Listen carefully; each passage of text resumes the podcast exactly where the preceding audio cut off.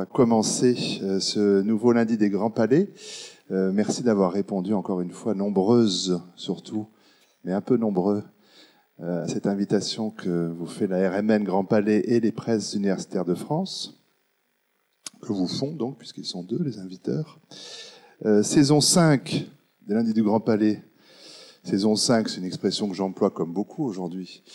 Euh, pour dire que ces débats sont dans leur cinquième euh, année d'existence. Euh, comme je peux dire que j'ai animé différentes saisons d'émissions sur France Culture, cette expression qui est aujourd'hui courante vient évidemment tout droit du sujet qui va nous intéresser aujourd'hui, le monde des séries télé. Les séries américaines, virgule, nouveau hobby des intellectuels, point d'interrogation. c'est la question du jour, puisque nos débats sont toujours placés sous le signe d'une question. Alors une question très volontairement euh, ouverte, large, pour permettre euh, à d'autres questions euh, d'en découler, puis qu'on puisse saisir la question sous des axes très différents. petit rappel pour dire ici au public et aux intervenants la façon dont nous procédons.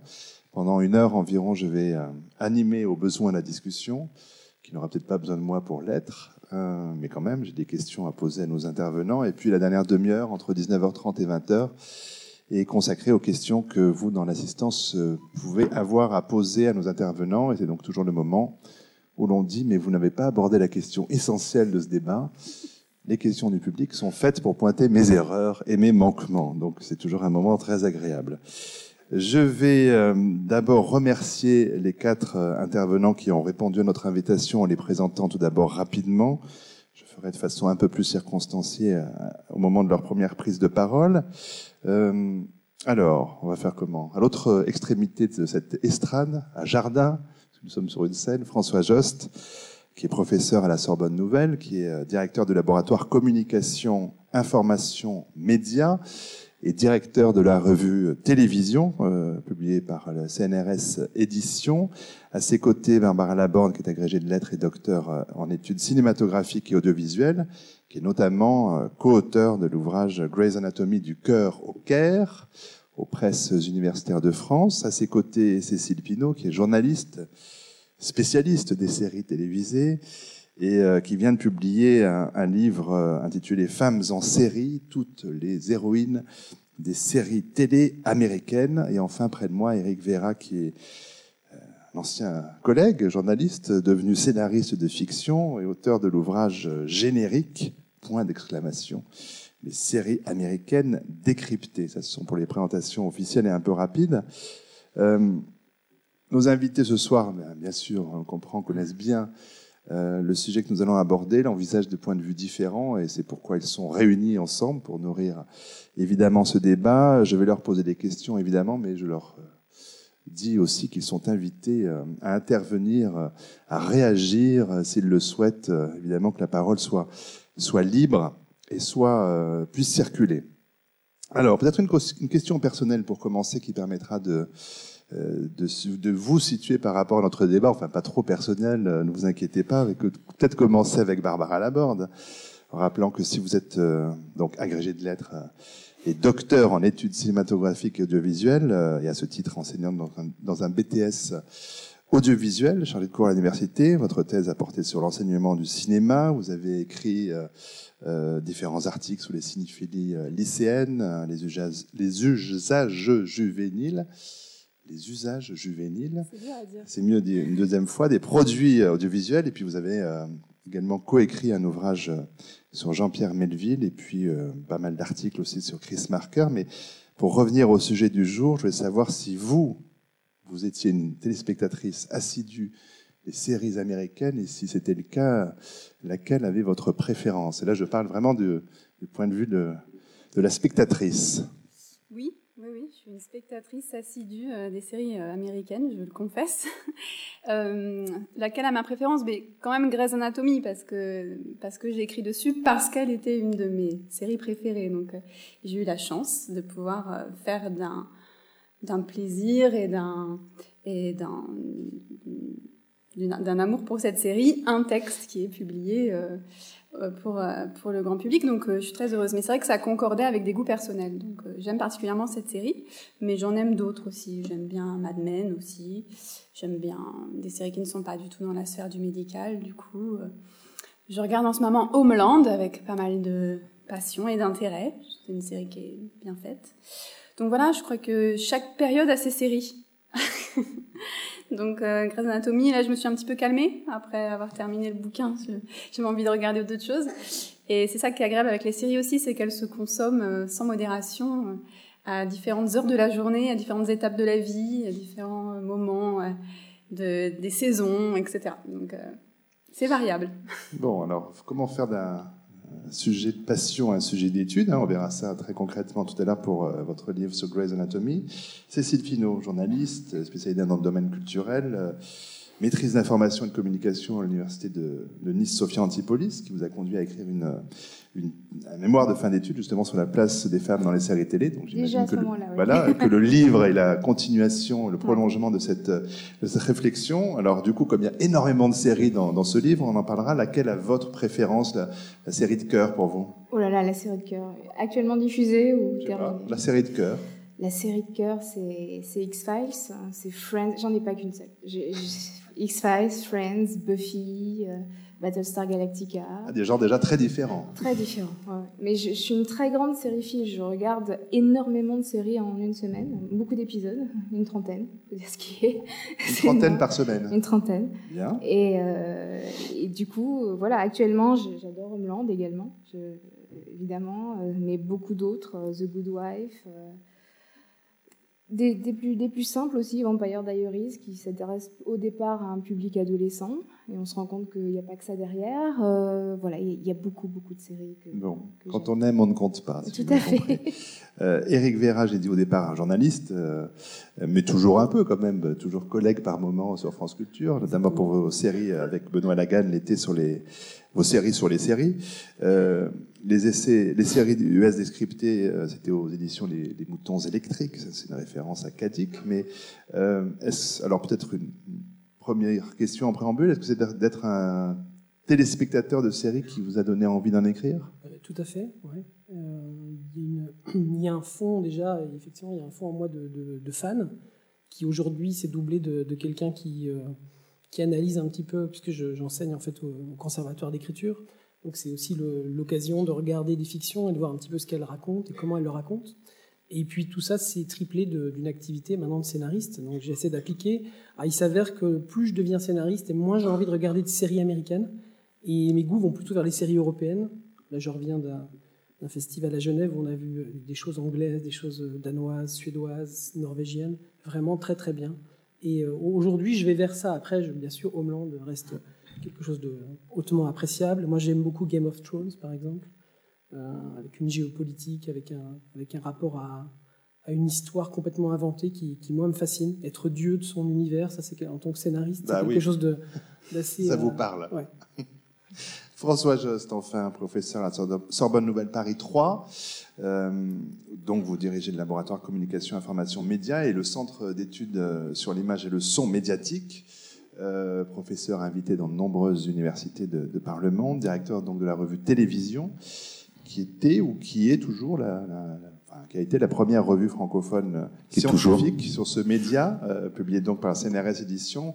Alors là, les écrits et les livres euh, écrits ou dirigés sont, nombreux sur le cinéma et la télévision. Le dernier en date de quoi les séries américaines sont-elles le symptôme? Un texte assez court au CNRS Édition, je recommande à notre public qui ne l'aurait pas encore lu et dont on parlera évidemment ce soir, qui va nourrir notre, notre débat. Peut-être euh, quand même garder la parole subjective pour savoir euh, si au départ il y a le plaisir avant l'étude avant pour vous, François Jost, et s'il y a une série de cœurs?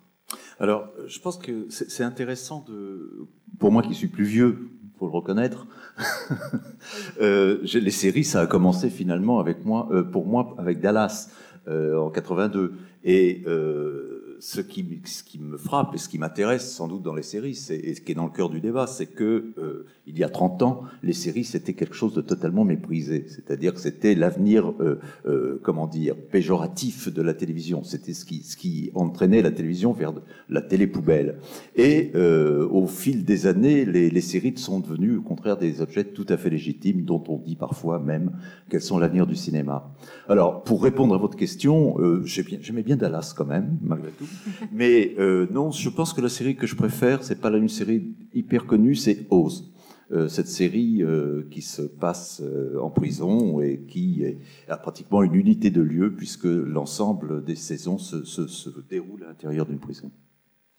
Alors, effectivement, peut-être repartir de l'intitulé de, notre débat ou la question qui nous réunit, parce qu'après on, pourra creuser dans, les, les envies, les désirs, les plaisirs et les recherches des uns et des autres. Mais euh, effectivement, savoir euh, si les séries télé américaines sont devenues, sinon le hobby des intellectuels, en tout cas un objet d'étude donc euh, et de passion aujourd'hui assumé euh, par des universitaires, des sociologues, des philosophes, j'en passe et des meilleurs. il y a une étude quand même assez récente en 2009 qui montrait qu'il y avait en France seulement 15 thèses en cours sur les séries télévisées. Euh, c'est-à-dire alors aussi bien les séries américaines que euh, françaises, allemandes, britanniques et autres, ce qui fait quand même pas beaucoup. Je pense que le chiffre a augmenté, mais j'ai pas de, de chiffres bah, Je peux vous dire que j'en ai, j'en ai déjà trois sous ma direction. Bon. Mais peut-être que le chiffre euh, depuis 2009 a monté. À l'époque, donc il y a trois ans, c'était, il y avait aussi seulement Henri Larsky à Nancy 2 qui proposait un cours universitaire sur les séries télé. Là, ça a changé ou il y en a, il y en a un autre ou pas François non, à votre les, connaissance? les, En fait, il faut quand même relativiser. Moi, j'ai commencé à enseigner la télévision à, à Paris 3 en 82 et, et j'analysais déjà à l'époque Dallas, Dynasty, etc. Ça fait partie du cours télé, mais oui, pas voilà. un cours. Peut-être, peut-être. Mais je pense qu'il y a aussi une, aujourd'hui une communication de ces cours qui a changé. C'est-à-dire qu'avant, on ne disait pas à tout le monde. Maintenant, on convoque tous les journalistes pour dire je fais un cours sur les séries. Ah. Pardon, on va partager en attendant. 1, 2, 1, 2. Vous m'entendez ou pas du tout? Très bien. Ah bon, ça marche Non, c'était l'autre. Alors, le temps de changer la pile, c'est toujours pareil. Euh, nous essayons d'avoir un, un, micro qui marche. Euh, où en étais-je? Euh, Je perds le fil de la série. Non, pas du tout. Non, Sur la communication des cours. Cette étude-là, oui, mais en même temps, voilà. C'est-à-dire qu'il y avait autrefois un plaisir honteux. C'est comme le foot avant 1998. L'intellectuel n'aimait pas le football. Euh, après le, la Coupe du Monde, tout le monde aimait ça et ne s'en cachait plus. Il y a quand même quelque chose de cet ordre-là qui se passe avec, la, avec les séries télé. Il y avait quand même une, certaine condescendance du milieu universitaire. Je pense qu'elle est encore assez présente. Euh, est-ce que vous sentez quand même une évolution, François Jost? Euh, Oui. Euh, alors, en fait, effectivement, l'objet télévision reste un objet largement méprisé dans l'université. Hein, euh, mais les séries ont représenté quelque chose qui tout d'un coup a, a, a, est sorti du, euh, de cet objet euh, poubelle pour beaucoup d'intellectuels qu'est la télévision et est devenu légitime. Alors moi j'ai une petite théorie là-dessus, c'est que les, les, enseignants de cinéma auxquels j'appartiens tenait et auquel j'appartiens quand même encore, euh, on travaillait, bon, on légitimait les films, et euh, ça a pris du temps. Euh, on était très méprisés dans les années 80 quand on tra travaillait sur le cinéma. Et euh, ensuite, ils ont vieilli, les enseignants de cinéma, et donc ils sont sortis de moins en moins. Ils ont commencé à regarder la télé, et, et même parfois à acheter des DVD. Et puis ils se sont dit finalement, c'est pas si mal. Je vois pas pourquoi je travaillerais pas là-dessus, parce que comme de toute façon, plus personne ne travaille sur le cinéma, mais que sur des représentations de cinéma, comme dirait Godard c'est-à-dire des DVD. Euh, après tout, euh, voilà, pourquoi ne pas travailler sur des séries? Alors, je dirais qu'il y a un, mauvais côté là-dedans et un bon côté. Euh, le bon côté, c'est de légitimer les séries, bien sûr.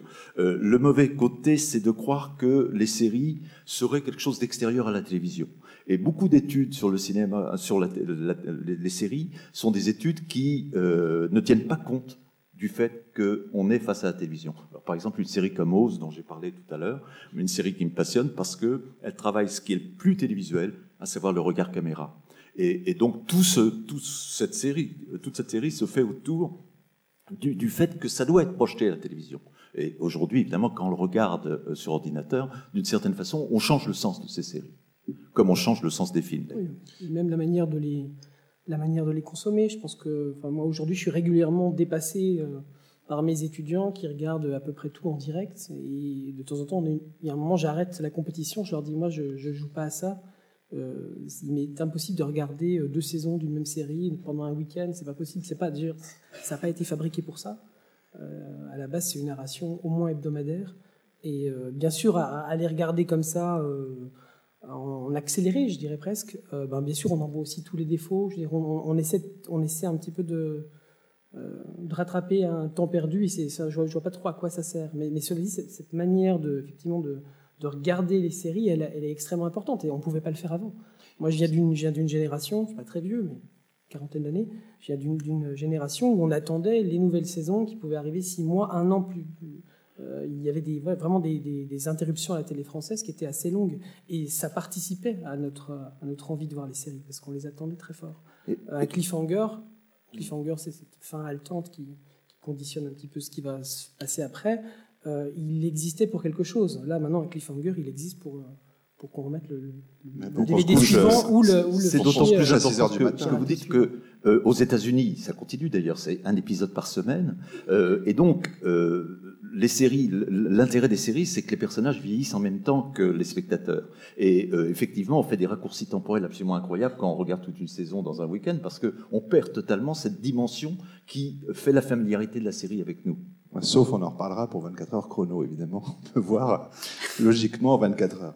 Mais euh, pour revenir un petit peu avant, vous avez parlé de cinéma, François Jost. Est-ce que la légitimité de la série, elle passe pas aussi quand même par, euh, par Twin Peaks par le fait qu'un cinéaste on ne peut plus euh, reconnu par toute la cinéphilie mondiale s'essaye avec Twin Peaks et d'autres, il y aura eu En Air et d'autres d'autres essais aussi à, à, la série télé comme vraiment en apprenant pour ce qu'elle est. Oui, c'est vrai, c'est vrai. En même temps, euh, Twin Peaks s'est passé sur la 5, euh, mmh. euh, donc une chaîne que à des horaires qui changeaient tous les vendredis voilà, soirs. une chaîne qu'on regardait peu, etc. Donc, il y a eu aussi Las Ventrir avec les, les fantômes de l'hôpital qui, qui, qui, est, qui, a fait une œuvre légitime, importante. mais je, je, pense que rétrospectivement, bien sûr, c'est apparu comme fondateur Twin Peaks. Mais je, je suis pas sûr que au moment où c'est sorti, ça a eu ce, cette, ça, ça a étonné, mais je crois pas que ça a légitimé les séries. D'autant que la liaison entre, entre personnes de la télévision et du cinéma, elle existe avec Alfred Hitchcock, elle existe avec Altman, elle existe avec euh, un certain nombre de personnes qui ont déjà eu ce rapport-là dans les décennies euh, précédentes. Donc, euh, moi, je pense surtout, enfin, Twin Peaks, personnellement, je, je, je pense que ça marque quelque chose, c'est 90 mais ça marque par exemple déjà l'échec d'une certaine télévision, d'une certaine télévision d'auteur, parce que après tout, dans l'optique dans industrielle américaine, deux saisons, c'est pas grand-chose. Euh, donc ça marque une, c'est quelque chose qui, est vraiment atypique, même dans la, dans la façon d'industrialiser cette fiction. Euh, et puis, euh, et puis deuxièmement, c'est effectivement la porte ouverte. David Chase, par exemple, donc créateur des Sopranos, très très grande série, qui faisait à, l'époque quelque chose de, de, très très bien. il a eu des clics avec avec Twin Peaks. Il s'est dit, voilà, maintenant on peut faire encore. Il faisait déjà lui très bien. Il faisait de la très bonne télévision euh, était primé un peu partout déjà pour ce qu'il faisait.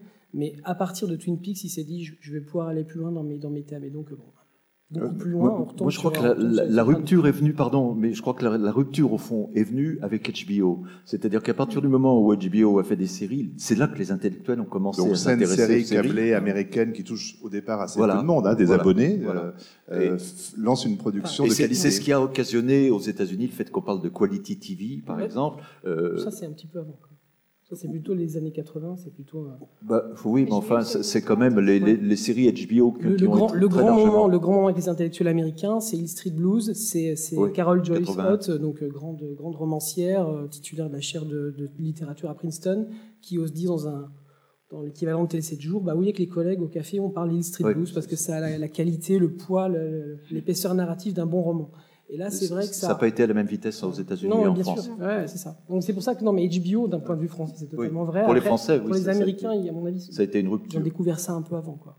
Alors, il y a des figures. Euh, François Jost, dont la place est importante ici, mais qui intéresse euh, aussi Barbara Laborde, c'est Martin Winkler, parce que c'était le premier à faire un, un colloque à Cerisy ouais. sur les séries en 2000, 2001 ou 2002, j'ai plus le chiffre en tête. Euh, il ne s'intéresse pas d'ailleurs qu'aux séries médicales, à Martin Winkler, mais, mais, à toutes les séries. Non, mais c'est une figure qui est importante dans l'histoire de la légitimation des séries, euh, euh, du moins en France. Barbara Laborde, pour vous? Je sais pas, moi effectivement j'ai lu ces textes parce que j'ai trouvé intéressant. Euh, maintenant, son rôle dans la légitimation, je pense qu'il euh, y a toujours plusieurs instances de légitimation qui s'y mettent pour, euh, pour augmenter comme ça le degré de légitimité culturelle d'un objet culturel en général. on peut citer aussi comme exemple tout un tas de choses qui se sont faites, par exemple au Forum des images plus récemment autour des, des séries télé. Donc je pense que c'est un faisceau de choses, à la fois des intellectuels effectivement qui produisent des textes ou qui organisent des colloques ou des conférences, mais à la fois aussi des grandes institutions culturelles qui prennent en charge les séries d'une manière ou d'une autre, à travers des cycles ou des expositions, etc. Donc je pense que sur une dizaine d'années, voilà, il se passe un certain nombre de choses qui font qu'au bout d'un moment, effectivement, la série est reconnue comme légitime. Mais je pense que c'est plutôt un faisceau de causes que une personne, une série, un réalisateur je, je, citais son nom parce que voilà, fait partie de ces gens qui d'un coup, euh, pendant des années, euh, voilà, ils cherchaient les intellectuels qui parlent des séries, ils étaient quand même sur les, sur les doigts d'une main à, le faire publiquement et avec un, écho possiblement large. Eric Vera? Non, mais dans le cadre, dans le cas de Martin Vinclair, il y a d'autres personnes très importantes. Il y a, moi, je pense aussi à, tout, tout, le groupe de Génération Série euh, qui, qui évolue autour des, des, rencontres internationales de Reims, Christophe Petit, Jacques Baudou, qui, qui, était journaliste au Monde et qui, qui traitait beaucoup du, du polar. Euh, Alain Carazé, mais, mais c'est vrai qu'ils avaient, ils avaient un aspect un petit peu plus c'est pas pas du tout péjoratif mais plus fan plus euh, mm. plus passionné qui avait envie de faire décoller quelque chose euh, alors que alors que chez, chez Martin Vinclair bon à, travers par exemple les miroirs de la vie il y a le premier d'ailleurs c'est un livre qui ressemble à, d'autres livres américains qu'on fait des, universitaires américains mais un petit peu plus tôt hein. quelqu'un comme Robert Thompson par exemple il a les mêmes thèses que Martin Vinclair donc la série et le miroir de la vie parfois déformé parfois Parfois même, il anticipe certaines, certaines choses, certains mouvements de la, société. Euh, et donc, euh, Martin Winkler, il est important pour ça, c'est parce qu'il a sa caution de, romancier, sa, caution de médecin. Il a, il n'a pas hésité à la mettre effectivement dans, son discours sur la série. Ça, c'était intéressant. Cécile Pinot, en découvrant votre livre, dont on, parlera un peu plus euh, précisément tout à l'heure, je me disais que ça s'inscrivait peut-être aussi euh, dans les gender studies Est-ce qu'il y a des équivalents américains de, recherche universitaire spécifiques euh, au rôle des femmes dans les séries télé? Euh, Pas vraiment sur les femmes. Les gender studies existent depuis des années aux États-Unis, effectivement. il y en a eu sur tous les sujets. Après, sur les femmes, à ma connaissance, je ne crois pas. Non, il me semble pas. Bah, bravo à vous alors. Il me semble que si. Franchement, si. Ah. si, les études féministes. Il y a, féministes, oui, mais, ah mais qui, mais qui s'intéressent euh, directement aux séries télé. Enfin, bon. Oh, bon. Il y a eu des textes. Peut-être. J'avoue, quel type d'écho vous trouvez par rapport à, la publication de cet ouvrage? Quel type de retour vous avez justement à la fois, bon, euh, j'imagine des, des, gens qui, comme vous, aiment, les séries, mais est-ce qu'il y a des retours justement de milieu Pour l'instant, je n'ai pas de retour parce qu'il n'est pas encore sorti. Non, j'ai la chance de l'avoir lu alors. Et oui, il, sort le 25 novembre. Euh, ça, c'est la chronologie des médias, ce serait compliqué. la chronologie des livres aussi. Il n'est pas encore sorti, pardon. Il n'est pas encore sorti, je vous en prie. Il devait effectivement être, être sorti, il a pris un petit peu de retard, il sort le 25. Euh, j'espère effectivement que j'aurai des échos euh, de ce côté-là, mais euh, pour en revenir à ce qu'on disait tout à l'heure, mon approche pour le coup est plus sériephile mhm. que qu'intellectuelle. Je veux dire, s'il y a vraiment une distinction à faire entre les deux. Pour... Quand des sériphiles, on réfléchit pas, c'est ça Non, pas du tout. Justement, c'est pas du tout péjoratif. Dans son livre montre l'inverse. Donc, j'ai eu la chance de le lire déjà. non, je, moi, j'ai écrit ça, comme vous le disiez au départ, c'est un mémoire de maîtrise. Euh, je l'ai écrit en 2001, ce mémoire de maîtrise, et à l'époque, les séries télé sortaient, enfin, les femmes de séries télé sortaient du girl power. Euh, il y avait donc un, un, bilan à faire de ce qui s'était passé à l'époque, et depuis, on a vu arriver un nombre d'héroïnes qui ne sont plus les faire-valoir euh, des, des, hommes, euh, mais qui sont à la tête de séries. Actuellement, euh, Once Upon a Time, qui a été lancée l'année dernière, est une série sur les contes de fées et qui est une série féminine. Il y a Blanche-Neige, il y a Aurore, voilà, il y a, il tous les grands personnages qui se qui se fightent entre eux et c'est très intéressant. The Good Wife, bah, je reviens à elle aussi, c'est un personnage de femme euh, tout à fait passionnant. Et, du coup, moi, la question que je veux poser euh, dans le livre, c'est euh, les héroïnes de maintenant, qu'est-ce qu'elles qu'est-ce qu'elles doivent à ces femmes, ces filles du girl power? Parce que effectivement, au girl power, on a commencé avec avec Buffy, avec Charmed, voilà, qui qui sont pas très considérées. Hein. Buffy l'est maintenant de plus en plus, heureusement, parce qu'au départ, on en a beaucoup parlé comme une série adolescente. Ce n'est pas que ça. Il y a un point de départ adolescent, mais c'est vraiment autre chose, tout un univers. et voilà, ça a commencé d'une façon un petit peu bâtarde, si j'ose dire, et c'est pas péjoratif.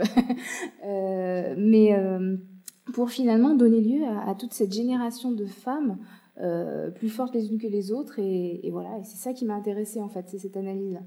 C'était, c'était en moi depuis un moment. Et voilà, c'est sorti. Alors, analyse euh, toujours intellectuelle. Ici, euh, dans le Figaro, euh, on s'étonnait que cette vénérable maison que sont les presses universitaires de France consacre une collection aux séries télé. Barbara Laborde, vous êtes surprise d'avoir pour éditeur les puffs pour un livre sur Grey's Anatomy? Un peu.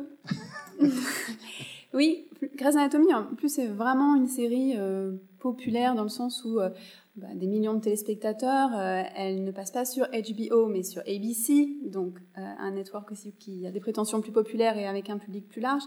Et donc effectivement, on avait l'impression que le PUF, s'il faisait une collection sur les séries, ce serait plutôt Mad Men, euh, enfin des séries comme ça, une sorte de, légitimité culturelle un petit peu plus forte. Je dis Mad Men, mais il y en a plein d'autres. Et donc quand on a proposé Grey's Anatomy avec Laurent Julier, on s'est dit ah bon, est-ce que ça va passer Et c'est passé, donc c'est très bien. Euh, je pense qu'il n'y a même pas eu d'hésitation euh, de la part de l'éditeur. En fait, ils avaient prévu de, publier des bouquins sur, les, sur des séries. Et comme Grey's Anatomy est quand même une série très connue et très regardée en France, puisque euh, sur TF1, elle, fait toujours des cartons d'audience, voilà, je pense que ça justifiait tout à fait qu'on l'étudie. Et nous avons défendu le projet aussi, c'est-à-dire qu'on avait des arguments pour dire que c'était un objet audiovisuel à étudier, qui avait une véritable intérêt à s'arrêter sur ce genre d'objets populaires, peut-être précisément parce qu'ils sont populaires. Hein, c'est-à-dire au lieu de nous négliger en disant bah, si tout le monde regarde, c'est que tout le monde est bête, peut-être se dire si tout le monde regarde, c'est qu'il y a un intérêt pour tout le monde. Donc lequel? C'était la, vraie question. Alors lequel? Euh, On revient à François Jost, à ce, livre que j'évoquais précédemment, euh, et sur le bénéfice symbolique euh, apporté par la, vision de, ces séries américaines, notamment, alors pour ce qui intéresse Barbara aborde l'univers médical, mais aussi les séries criminelles. Euh, voilà, question de vie et de mort, très, très littéralement, on est en plein, en plein questionnement existentiel. Euh, sauf que là, voilà, on trouve des réponses que la vraie vie euh, peine à nous fournir. alors, on peut évoquer aussi bien des séries comme Six Feet Under, parce que voilà, être dans une famille de croque-morts et avoir un mort en chaque début d'épisode, c'est évidemment un parti pris assez, assez étonnant. Mais voilà, revenons sur le bénéfice symbolique, François Alors, Oui, moi, moi euh, un peu comme Barbara, sans doute, ce qui, ce qui m'intéressait, c'est euh, finalement les séries que les gens regardent. Euh, parce qu'il y, y, y, a deux types, euh, c'est vrai qu'il y a très, deux types de publics, très très évidemment. C'est vrai que les intellectuels s'intéressent aux séries, mais beaucoup d'intellectuels s'intéressent toujours aux mêmes séries, c'est-à-dire c'est Mad Men, c'est Six Feet Under, The Wire et le champion du monde, alors, The Wire est le champion, euh, toute, catégorie. Euh, pour, pour y trouver des choses qui là aussi sont différentes, c'est-à-dire que certains continuent le travail qu'ils faisaient sur le cinéma, c'est-à-dire considèrent les, les, les, séries comme des œuvres et étudient la complexité des séries, c'est le mot à la mode pour les séries, voire le réalisme des séries, euh, c'est d'autres mots à la mode, euh, et euh, d'autres utilisent les séries simplement comme des, euh, des documentaires, comme des objets qui parlent de la société, bon, etc. Moi, je me situe dans une autre, une autre optique un peu qui est de, de me dire euh, qu'est-ce qui explique le succès de certaines séries? Alors, euh, en France, c'est vrai que une des succès, qui a, une des séries qui a le plus de succès aujourd'hui, c'est Le Mentaliste. Euh, c'est le cas aussi aux USA. J'ai pris le top 10 des 10 euh, meilleures séries aux USA. C'est NCIS, c'est Mentaliste, c'est CIS, c'est Big Bang Theory, Esprit criminel, Grey's Anatomy en neuvième position, The Good Wife en, dixième position. Donc voilà, c'est des séries dont la plus... Dont une, vous parlez d'audience, hein, vous avez dit les meilleures, mais vous parlez des meilleures audiences c'est ça, c'est celle qui ont le plus de succès. Et effectivement, à un moment donné, je me suis euh, demandé pourquoi ces séries ont du succès. Donc, euh, euh, j'étudie ces séries, non pas seulement pour ce qu'elles sont, pour la, beauté de, l'image et du son, le, jeu des acteurs qui parfois est extraordinaire, mais en me demandant finalement pourquoi les gens les regardent. Et l'hypothèse, c'est que si les gens les regardent, c'est qu'ils ont un bénéfice symbolique à les, regarder. C'est-à-dire que ça leur apporte quelque chose euh, euh, symboliquement. Alors quoi? Euh, Plusieurs choses. La première chose qu'il faut avoir en tête en fait sur les séries, c'est que contrairement à ce qu'on pense souvent, c'est moins un lieu de divertissement qu'un lieu de savoir. C'est-à-dire qu'on regarde bien sûr des séries pour se distraire, mais aussi pour apprendre. J'ai vu ce matin, aujourd'hui, euh, ce matin même, une, euh, euh, enquête, un sondage sur le fait que les Français respectaient en grande majorité le savoir et qu'au fond, ce qu'ils voulaient, ils mettaient très haut le fait d'apprendre. je pense que les séries, c'est d'une façon plus populaire, c'est exactement la même chose. C'est-à-dire, ce qui intéresse dans les séries, c'est qu'on apprend à travers les séries. Alors, on apprend des choses qui sont parfois totalement fausses. Euh, par exemple, n'importe quel médecin va vous dire mais c'est pas du tout comme ça que ça se passe dans un hôpital. N'importe quel policier vous dira mais c'est pas comme ça. Euh, n'importe quel juge vous dira mais les avocats ne font pas comme ça. Donc dès qu'on demande à un spécialiste, il dit ça se passe pas comme ça. Mais peu importe, on a l'impression d'apprendre un petit peu plus sur le savoir médical, de mieux réagir si sa femme euh, a euh, un mot de tête et mal au pied en même temps, parce que c'est des symptômes très rares, hein, l'association des deux. Euh, bon, etc. Et dans tout ça, le, ce qui fait les séries d'aujourd'hui les plus, les, plus aimées sont des séries qui nous apprennent pas sur les savoirs encyclopédiques ou l'histoire, comme les Borgia, etc., mais sur l'intimité. C'est-à-dire ce qui intéresse le plus dans les séries, c'est aujourd'hui euh, ce qui nous fait pénétrer dans la tête de l'autre. Euh, vous savez, beaucoup de séries aujourd'hui, on pourrait en citer indéfiniment, ont une voix over ou une voix off, comme on dit. Euh, c'est pas la même voix que dans les films noirs où cette voix raconte quelque chose qui n'est pas dans l'image, qui complète l'image. Là, c'est une voix qui simplement nous fait pénétrer dans la tête des autres. Et ce désir d'être dans la tête des autres est tellement fort que euh, chez un personnage comme par exemple comme l'héroïne de euh, True Blood, elle ne peut pas s'empêcher de d'être dans la tête des autres et de savoir ce que les autres pensent, ce qui lui pose parfois des, problèmes. Donc euh, tout ça montre que je, vais très très vite pour le, pour le rapprocher, puis je pourrais aller plus, plus lentement si on me le demande, mais pour aller très vite, je dirais que tout ça montre que un désir de transparence perdu, c'est-à-dire qu'on est dans une société où les gens aimeraient pouvoir être dans la tête des autres. Alors, euh, on peut le voir à, mille, dans mille aspects, on peut le voir dans toutes les émissions de télé où, qu'est-ce que vous avez pensé au moment où vous avez franchi la ligne du 100 mètres? J'ai pensé, ouf, c'est fini. Mais je, je, veux dire, je ne sais pas ce que j'ai pensé. Euh, qu'est-ce que vous avez pensé quand vous avez été président de la République? Qu'est-ce que vous avez pensé? Bon, euh, c'est ça, on n'arrête pas de, demander aux gens ce, que, ce qui se passe dans leur tête. Et euh, ça, je l'ai pris, effectivement, je m'aperçois comme un symptôme de cette transparence perdue qui est euh, réclamée aux politiques, euh, qui est réclamée à, à, chacun tous les jours. Et donc, c'est pas un hasard si des séries comme Le Mentaliste, par exemple, qui ou comme Light to Me, qui sont des séries qui montrent des héros qui sont capables d'être dans la tête des autres, ont plus de succès que les autres.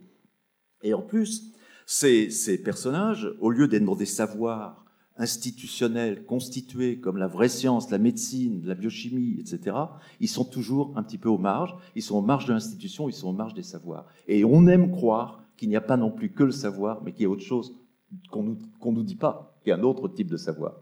Comme Heroes dit, on n'utilise que 10% de nos facultés. Hein, voilà. Euh, donc voilà l'intérêt, moi, que, que je prends aux séries, qui n'est pas forcément totalement syréphilique, euh, qui est, aussi, euh, j'allais dire, euh, sociologique, ou je préfère le mot sémiologique, qui est le mot de médical pour désigner la science des symptômes. Là, il y a juste évidemment plusieurs choses ce que vous venez de dire, François Jost. On va, on va l'appliquer à Grey's Anatomy dans, dans, un instant, mais on pourrait dire que ces ressorts dont vous parlez sur la dernière partie de votre intervention, c'était aussi bien ce qui faisait fonctionner Colombo que X-Files. La vérité est ailleurs. Enfin, il y avait quand même cette, ce côté de l'opacité. Puis je veux savoir dans votre tête ce qui est la vraie vérité. Non, c'est pas, c'est pas, enfin pour Colombo en tout cas, c'est pas du tout pareil parce que Colombo c'est des séries de l'énigme. Euh, il y a une tâche quelque part, on va remonter de la tâche jusqu'à la personne qui l'a faite. Euh, et donc on résout peu à peu une énigme à partir de, de, de signes. Hein, c'est des signes, c'est toujours des sémiologues. Euh, et on remonte comme ça. Alors que euh, dans les séries dont je parle, les personnages agissent parce qu'ils ont un secret enfoui en eux. Et le rôle du, médecin euh, ou du, euh, dire du psychanalyste, parfois, parfois c'est aussi psychanalyste, mais ou du policier, c'est d'aller trouver ce secret. Et parfois ils trouvent le secret parce qu'ils ont vécu des choses qui sont du même ordre. Donc on, on, on passe de conscience en conscience dans une société rousseauiste, si vous voulez, perdue. Alors, concernant Grey's Anatomy et ce livre que vous avez coécrit avec Laurent Julier, euh, Barbara Laborde, vous montrez euh, euh, comment effectivement. Alors c'était la série télé la plus regardée en 2010 en France, c'est ça, je crois, dans le. C'est ce qu'on avait les trouvé dans les, dans les chiffres, oui. En 2010, en tout cas, pour TF1, c'était la série la plus regardée. Oui, donc si c'est pour TF1, a priori, ça doit être pour la France. Euh, les chiffres étant ce qu'ils sont sur les meilleures les- audiences. Les meilleures audiences. mais Grey's Anatomy, euh, voilà, c'est une vraie expérience de vie, euh, Ah oui. leçon de vie. Chaque épisode, voilà, nous, nous, nous guide vers ce qui serait la, la sagesse euh, et la, la bonne voie. Ben, oui, c'est ce qu'on a remarqué, nous, en étudiant euh, précisément les épisodes et les saisons. Euh, tout ce qu'a dit François Jost est très juste et s'applique très bien pour Grey's Anatomy. C'est-à-dire qu'effectivement, c'est une leçon de vie à chaque épisode. Donc là, il y a la voix off de, de Meredith, le personnage principal, ou d'un autre personnage d'ailleurs, hein, sur les saisons plus récentes, qui pose un problème. Et puis l'épisode va tenter de le résoudre. Alors euh, la, solution ne sera jamais trouvée de manière totalement définitive. C'est aussi une série qui a l'intelligence de nuancer beaucoup. C'est-à-dire qu'à chaque fois que quelque chose paraît euh, un peu trop vite dit, il y a un autre épisode où il y a un autre personnage qui va apporter une autre réponse, qui va nuancer, qui va montrer un contre-exemple, qui va montrer que ça ne s'applique pas à tous les cas, etc., etc. Et finalement, on en tire effectivement euh, un questionnement éventuellement personnel, c'est-à-dire que le personnage me renvoie à une question que je me pose dans ma vie, euh, et permet éventuellement, par transfert un petit peu d'expérience comme ça, de vivre des, ce qu'on appelle dans, dans le livre des brouillons de vie, c'est-à-dire qu'est-ce que je ferais à sa place euh, si j'étais dans la même situation et si ça m'arrive, est-ce que euh, ce qu'en a fait le personnage m'aiderait pour prendre ma décision à moi? Alors après, évidemment, c'est très relatif, hein, euh, on ne prend pas forcément les décisions importantes de nos vies en fonction des séries télé qu'on regarde, mais, mais quand même, ça peut euh, éventuellement nous servir à y réfléchir différemment aussi, à poser les problèmes différemment. Et c'est en ça qu'on s'y reconnaît, qu'on y trouve un intérêt, qu'on y trouve effectivement un, apport euh, symbolique. Et c'est en ça aussi que la série me touche, c'est-à-dire nous touche. Euh, il y a quelque chose de très affectif qui passe à travers la voix de Meredith, à travers les personnages, ce qu'ils vivent, à travers les scénarios. Grey's Anatomy, c'est vrai que c'est une série qui fait pleurer. Si on pleure, c'est que on ressent quelque chose qui est, euh, très profond, qui est, de l'ordre de l'émotion, qui passe pas forcément par le cycle cognitif, qui passe pas forcément par la raison, et qui pour autant agit sur ce que je suis dans l'ici et le maintenant de mon attitude de spectatorielle. Je suis spectateur et je pleure, ça veut dire que je suis touchée. Donc ça marche. Euh, Il y a quelque chose qui fonctionne et qui euh, en fait effectivement, en tout cas c'est l'hypothèse qu'on a fait et qu'on a réussi, je pense plus ou moins à vérifier, une leçon de vie. Mais c'est- un fonctionnement, c'est tout à fait juste, mais qui est même assez général dans les séries américaines.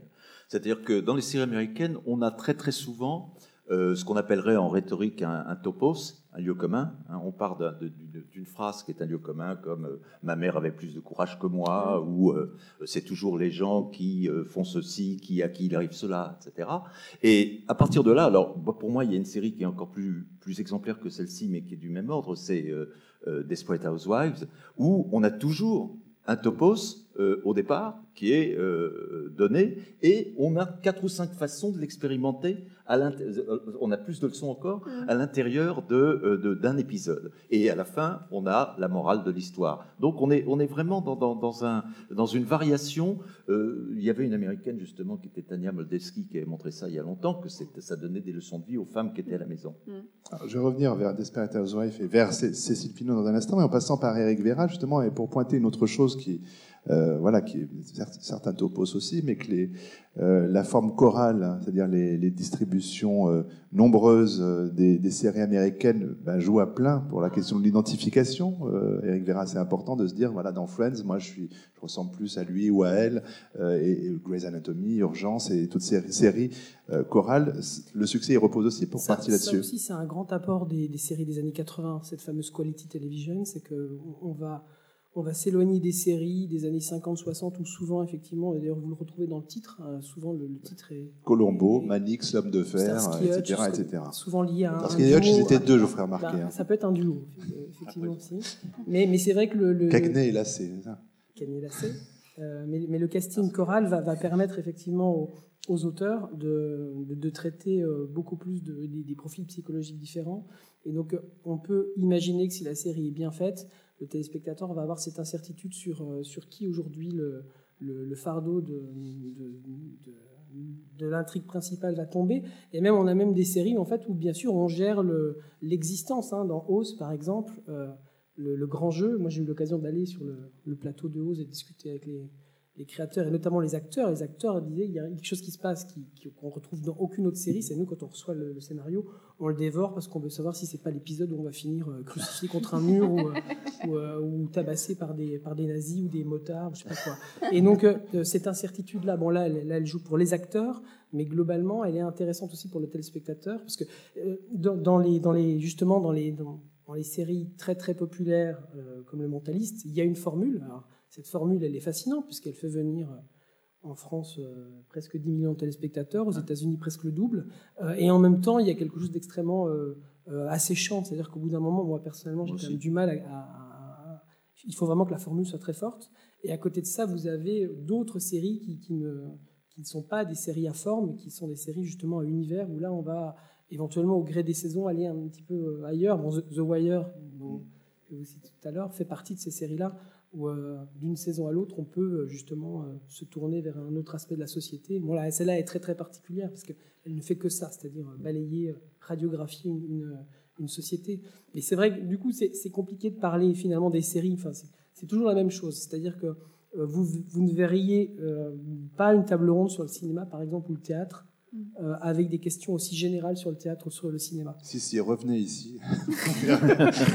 mais, euh, parce qu'après, on peut rentrer dans de manière. De manière globale, c'est vrai que, c'est vrai que la, télé, et ça, par exemple, Martin Winkler a été un des premiers à le dire, à dire, mais il y a pratiquement... Euh, il y, a, il, y a, plus de, il y a plus de rapport entre The Wire et un, et un roman que, que entre euh, Amour, gloire et beauté, enfin et The Wire par exemple. Et donc c'est de la, de la télévision, c'est des histoires, ça se passe avec une caméra, mais c'est vraiment.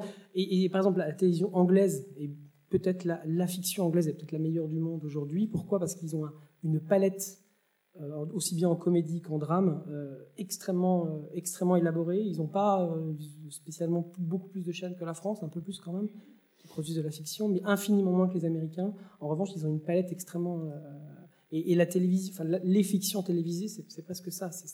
C'est la variété. C'est aussi bien des séries qui tirent quasiment vers le documentaire certaines fois. Toute l'école des années 80 avec les, grands réalisateurs anglais comme Stephen Frears qui ont quasiment fait de la, de la, télé avec des variantes très. On parlait tout à l'heure de, réalisme. Moi, je préfère le terme vraisemblable parce qu'en ah bah, télé, il n'y a, pas de réalisme. Hein, a pas de réalisme. Moi aussi, moi aussi. Et c'est vrai que la déteste le terme de réalisme. Si on commence à parler du réel, on ne va pas finir. La grosse différence, je pense, entre les Américains et les Anglais, et nous, je nous mets encore à part, mais c'est ce jeu entre l'efficacité et la vraisemblance. C'est-à-dire que les Américains, quand ils ont un choix à faire, ils vont aller plutôt vers l'efficacité. Euh, les Anglais iront plutôt vers la vraisemblance. Et puis après, bah, l'équilibre des deux joue et vous trouvez des séries anglaises, bah, bien sûr, euh, très très haletantes avec de l'efficacité. Et puis vous allez trouver des séries américaines comme The Wire où on va aller plus du côté, euh, du côté vraisemblance. Mais donc tout ça est très complexe et c'est compliqué en fait de, dire et tout ce que vous dites et moi je trouve moins intéressant. Et je me dis c'est finalement dans un, dans un ensemble extrêmement vaste. On pourrait en parler euh, des jours et des jours. il me semble. Mais donc je voulais ajouter sur le, le, côté choral dont, vous parliez, la question que vous posiez sur la transformation des séries en séries chorales, c'est vrai que ça a aussi beaucoup changé les choses parce que ça, euh, ça a été, alors je ne sais pas si c'est la cause ou si c'est l'effet, mais euh, c'est solidaire de l'idée d'entrer dans l'intimité des, des, gens, si vous voulez, euh, parce que à partir du moment où on a des, des héros multiples, ben, chacun a, a, ses ennuis du quotidien et ce qui pouvait pas arriver au, pas aux super-héros, c'est un mot galvaudé, mais aux, héros positifs seuls, hein, euh, qui, euh, d'abord, c'est vrai que la vraie transformation des, séries, c'est le moment où elles deviennent feuilletonnantes. Parce qu'il ne faut pas oublier qu'il euh, y a une vingtaine d'années, à part les vrais feuilletons, les séries étaient des séries. C'est-à-dire qu'à la fin, ça se terminait. Quand Starsky et Hutch draguaient à la fin d'une série, la, la fois d'après, ils n'étaient pas fiancés. tandis que aujourd'hui, ça peut, ça peut. C'est-à-dire qu'on on regarde aussi une série pour savoir ce qui est arrivé à tel personnage et comment ça a évolué. Donc ça n'est plus le héros Tintin euh, inaltérable qui remet les compteurs à zéro, mais etc. Et donc euh, ces, séries chorales ont permis de développer sur la longueur euh, des, caractères d'intimité, les ennuis avec le fils, avec sa femme, avec soi-même, etc., qui ne pouvaient pas exister dans les héros positifs. C'est des gens comme comme Steven Boschko. Je ne sais pas si vous connaissez Steven Boschko, c'est un grand monsieur à la télévision américaine. Lui, il avait passé les années 70 à écrire justement de la série, euh, ce qu'on appelle le récit bouclé, donc euh, du Colombo par exemple, il en a écrit, c'est plutôt, plutôt série, notamment un épisode réalisé par Steven Spielberg. Steven Boschko à l'écriture, Steven Spielberg à la réalisation, il y a, pire. Et, mais il en avait assez d'écrire ce, type de, fiction, récit bouclé. Il travaillait chez Universal, on appelait, à l'époque on appelait ça l'usine à saucisses, c'est-à-dire c'était comme un peu comme un, comme un restaurant, quoi. On prenait, on prenait une histoire, on en faisait un épisode et ça passait, ça passait. Et les années 80 et le récit choral et le feuilleton, c'est aussi une, c'est aussi une révolte un petit peu de l'auteur américain qui dit j'en ai assez de d'écrire toujours les mêmes histoires, les, mêmes enquêtes, les mêmes, même si c'est un, vous, enlevez le policier, vous mettez un avocat, vous mettez. Euh, j'en ai assez de ça. Et c'est pour ça aussi que ces, séries des années 80, elles vont aussi s'élargir et on va avoir. Si on a un récit policier, vous parliez tout à l'heure de Cagné et Lacet, eh ben on a des enquêtes, mais on voit aussi Cagné et Lacet chez elle. Euh, l'une mm. d'elles euh, son mari est au foyer, il est plombier au chômage, et puis l'autre, elle est, euh, elle a des copains de temps en temps, ça se passe pas bien. Et ça, c'est quelque chose qu'on voyait pas, on voyait pas par exemple dans Starsky Hutch. Les séries, à partir de là, ont une mémoire. Et ça, c'est extrêmement intéressant. Quand on, quand on écrit, c'est encore plus intéressant parce que bien sûr, on est obligé de tenir compte de cette de ces événements passés. ça, bien sûr, ça enrichit la, manière de raconter les histoires. Puisqu'on parlait de ces deux, ces deux policières, euh, Cécile Pinault, euh, euh, donc les femmes dans les séries télé américaines, il y a trois Desperate Housewives sur la couverture de votre livre. justement, le passage au mode choral, alors que ce soit ces ménagères de Wisteria Alien ou ces Sex and the City, ou qu'est-ce que ça change selon vous dans le, dans le fonctionnement des, des femmes au sein des séries? euh, déjà, en termes d'histoire, euh, comme disait François Jost, euh, ça multiplie les, points de vue. dans Desperate Housewives notamment, c'est très intéressant de voir comment. Elles ont certes en général chacune un problème dans l'épisode, mais elles ont toutes leur manière bien à elles de gérer la question. Brie, ce sera toujours d'une façon rigide, la plus, en tout cas au départ assez rigide, et puis au fur et à mesure, c'est c'est amusant d'ailleurs parce que Brie étant le personnage le plus rigide au départ et celle qui a le, plus évolué au final. Euh, alors c'est vrai que au niveau choral, euh, en plus on a vu de nombreuses séries après Desperate Housewives arriver euh, avec des filles aux commandes. elles sont plusieurs. Évidemment, il y a Sex and the City à l'époque qui a lancé la, chose. Hell World, c'est quand même pas mal aussi. The Hell World aussi, hmm. mais qui aussi est une voilà, c'est une série lesbienne euh, qui, qui, était quand même très particulière, hein, euh, et effectivement chorale. Et on, on retrouve maintenant aussi euh, chez les adolescentes, pour le coup, Pretty Little Liars, qui est une série aussi centrée sur une sorte de Desperate Housewives pour, enfin, c'est pas vraiment la même chose sur le fond, mais, euh, plein, d'intrigues euh, qui en plus se perdent complètement en ce moment. On comprend plus rien, on sait même plus qui a tué qui. Enfin bon, c'est compliqué. euh, et, du coup, oui, ces, ce, ces, séries chorales on, participent de d'aider les femmes aussi. enfin, on les réunit toutes au même endroit. Et, du coup, c'est très intéressant. Ça, permet encore de plus développer le récit. Mais ça permet euh, aussi aux femmes d'avoir les premiers rôles, parce que ce qu'on voit aussi en lisant euh, votre livre, c'est à quel point elles étaient évidemment les potiches, les faire-valoir, les, euh, amis occasionnels. Enfin, il y avait quand même une typologie terrifiante de l'image de, la femme dans les séries télé américaines. Au départ, mais ceci dit, ce qui est, ce qui est amusant, c'est que l'une des premières séries passées, qui passe aux États-Unis, c'est I Love Lucy, qui est une sitcom qui, en plus, au départ, est quand même assez progressiste. Euh, parce que c'est donc une, femme au foyer, une desperate housewife, qui veut justement sortir de ce carcan-là. Euh, et en plus, deux fois plus progressiste cette série parce que euh, elle était aux mains de Lucille Ball, qui était la créatrice, l'actrice, et qui jouait avec son mari même dans la série. Donc c'est vrai. Et c'est vrai qu'on on démarre là-dessus, et pour ensuite passer à d'autres séries comme Beaver euh, June, euh, Beaver, euh, qui là aussi repart dans, dans le côté famille américaine, famille nucléaire. Et puis voilà, puis au fur et à mesure, ça se, le girl power arrive, chamboule un petit peu tout ça à sa façon, pour aujourd'hui nous donner, voilà, nous donner ça. Effectivement, les, séries chorales aident à ça, notamment bah, Grey's Anatomy. c'est pas une, express. Enfin, il y a plusieurs, il y a bien sûr Meredith, mais il y a d'autres héroïnes dedans, euh, euh, Christina, qui sont passionnantes.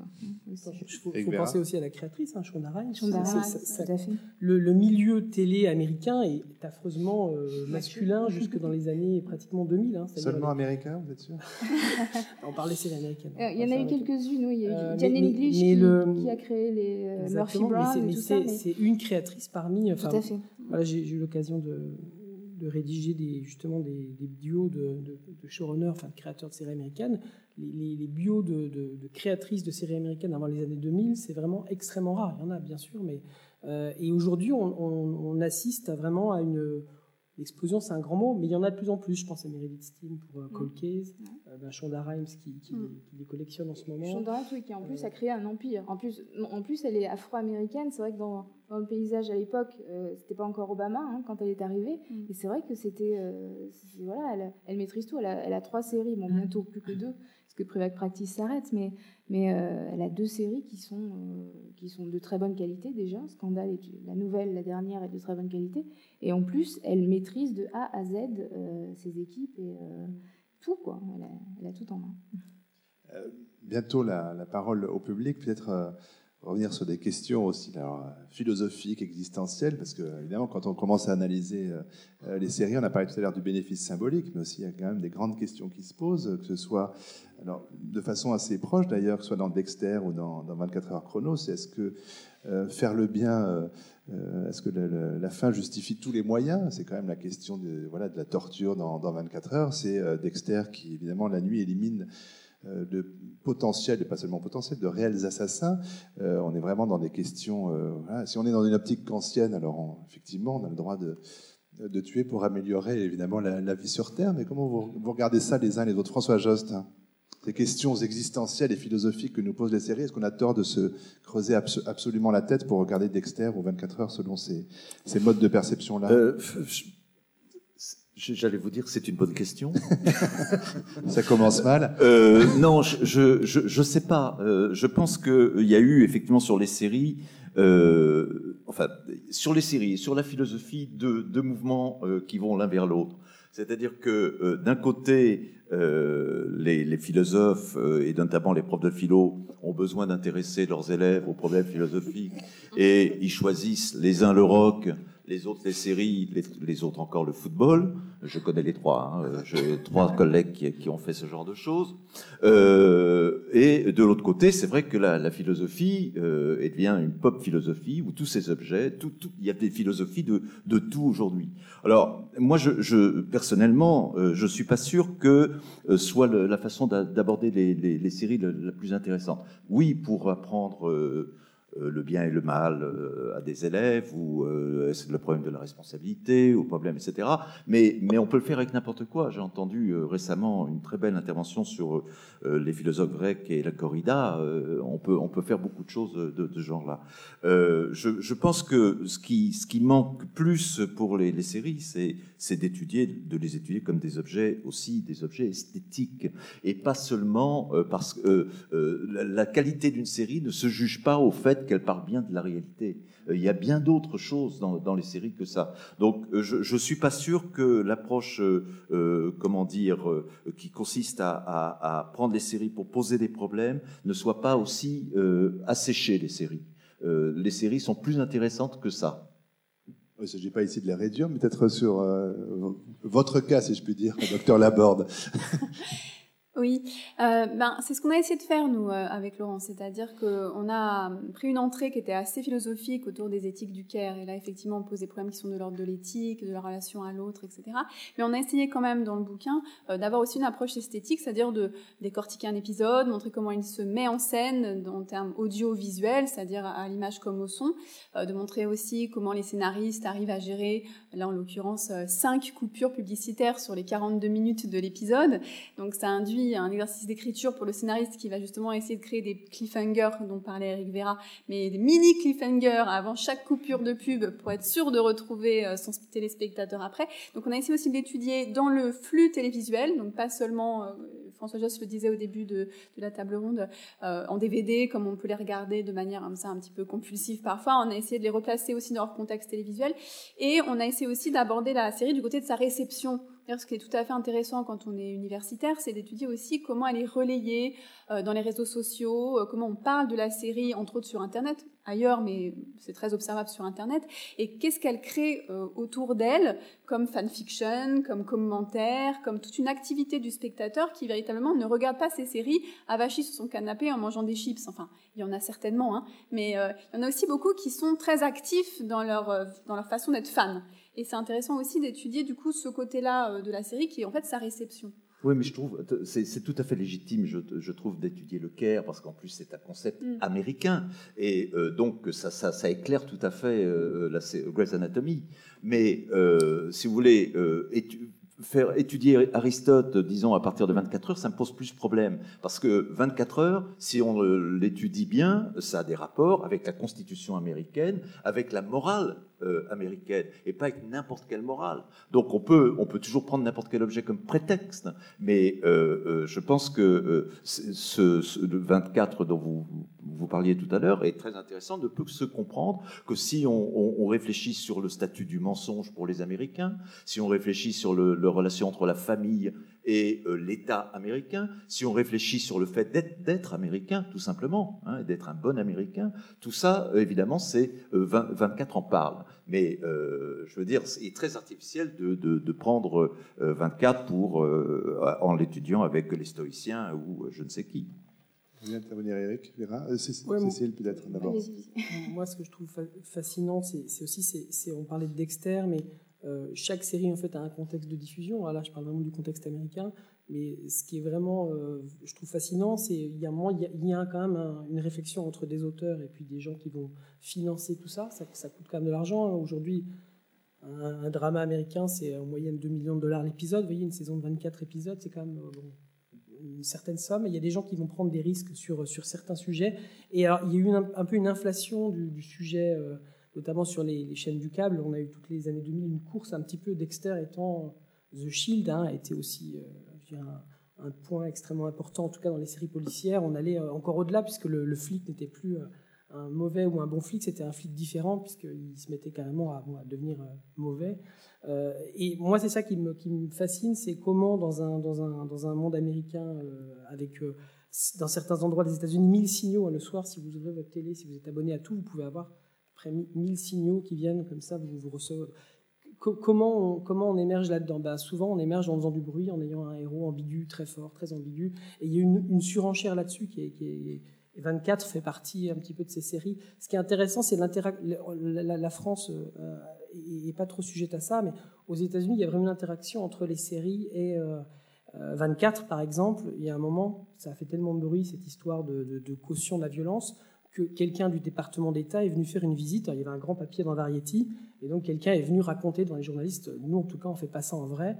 Euh, l'un des deux créateurs de la série, qui est un conservateur euh, fini, qui a des, qui a des colts dans son bureau, et puis un portrait de Eisenhower, n'est pas venu ce jour-là, bien sûr, il voulait pas parler à, cette personne du département d'État, mais on voit comment il y a une interaction. Hein. Enfin, le, l'un des grands moments, c'est quand même Lost, hein, le discours d'Obama, le discours de, discours de l'Union, euh, qui tombe un soir où, euh, Lost est diffusé. Donc, euh, les, les, les, créateurs de, Lost disent bon, on va, on va décaler quand même, on va décaler parce qu'il y a Obama qui parle. Et en fait, ils tollent dans les réseaux sociaux. Et donc, du coup, ils se demandent s'ils vont pas décaler le discours de l'Union parce qu'il y a Lost qui passe. Donc, on voit un peu la, puissance, la puissance médiatique hein, du, des, des, séries. C'est relié par exemple moi, ça, c'est quelque chose qui me, fascine assez. Et après, on peut, on peut, se demander pourquoi, par exemple, la Fox, qui par ailleurs, bon, par exemple, diffuse des Simpsons, qui est une série plutôt euh, qui tape sur le système américain, peut aussi diffuser une série comme. Euh, à, tort, les gens souvent font rapproche 24 de Fox News, mais ça n'a rien à voir. Fox News, c'est vraiment une chaîne d'information qui appartient au même groupe, certes, mais ça n'a rien à voir avec le réseau Fox. Et, ça, c'est intéressant. Par exemple, comment une, une, grande chaîne américaine peut faire le grand écart en passant et les Simpsons, les séries euh, d'animation comme American Dad qui tapent sur le système, système américain. Puis de l'autre côté, vous avez des objets beaucoup plus, euh, beaucoup plus ambigus, euh, voire carrément très très conservateurs. Et ça, par exemple, c'est moi c'est quelque chose qui me fascine dans le, dans le paysage américain, chose qu'on n'a pas du tout en France. Je, voulais juste rebondir sur ce qu'a ce qu'a dit François Josse tout à l'heure par rapport à l'étude de la série télé actuellement. je, je, suis d'accord sur le fait, moi je, je, trouve que par la grande majorité euh, des, ouvrages actuellement euh, parlent pas très bien de la série dans la mesure où une série, comme vous le disiez, se, suffit à elle-même de la même façon qu'un film. Euh, et je pense qu'il est plus, enfin, moi, en tant que fan, en tant que sériephile. je trouve qu'il est plus intéressant d'étudier la série télé en elle-même que de prendre, et c'est malheureusement ce qui est beaucoup fait actuellement, de prendre la série d'un côté et de la confronter, de la convoquer face à des sciences humaines.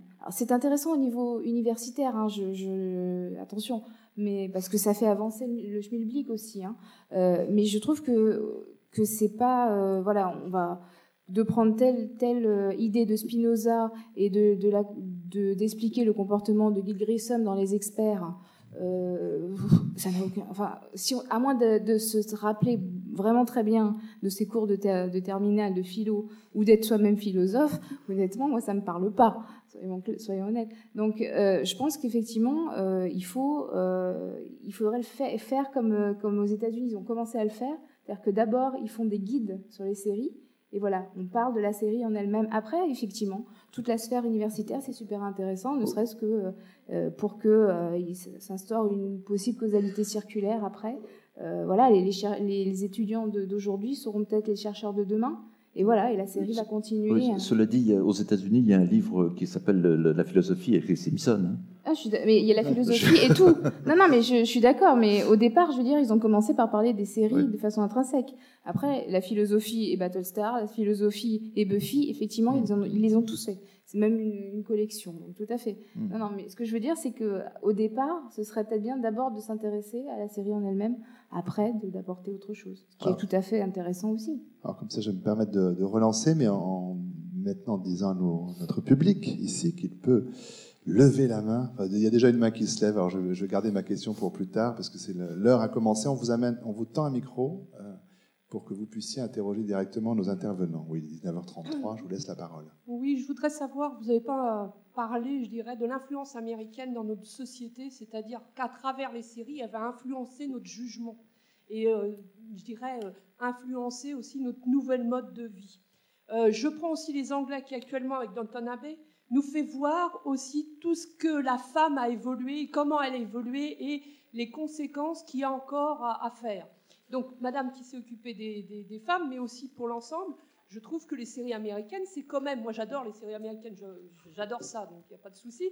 Mais ceci étant dit, quand on voit qu'une villa, c'est toujours une villa formidable, que tout est super beau, que les voitures, c'est l'idéal, enfin, on voit derrière une image qu'on essaye de projeter américaine. Les voitures et les, maisons de The Wire, c'est pas euh, super beau. Hein. C'est un exemple. Je veux dire que on essaye de euh, effectivement d'influencer quand même le reste du monde sur la façon de vivre. Enfin moi, on l'a vu. Moi, j'ai fait de l'économie. On a vu ça sur Mickey. C'était pareil.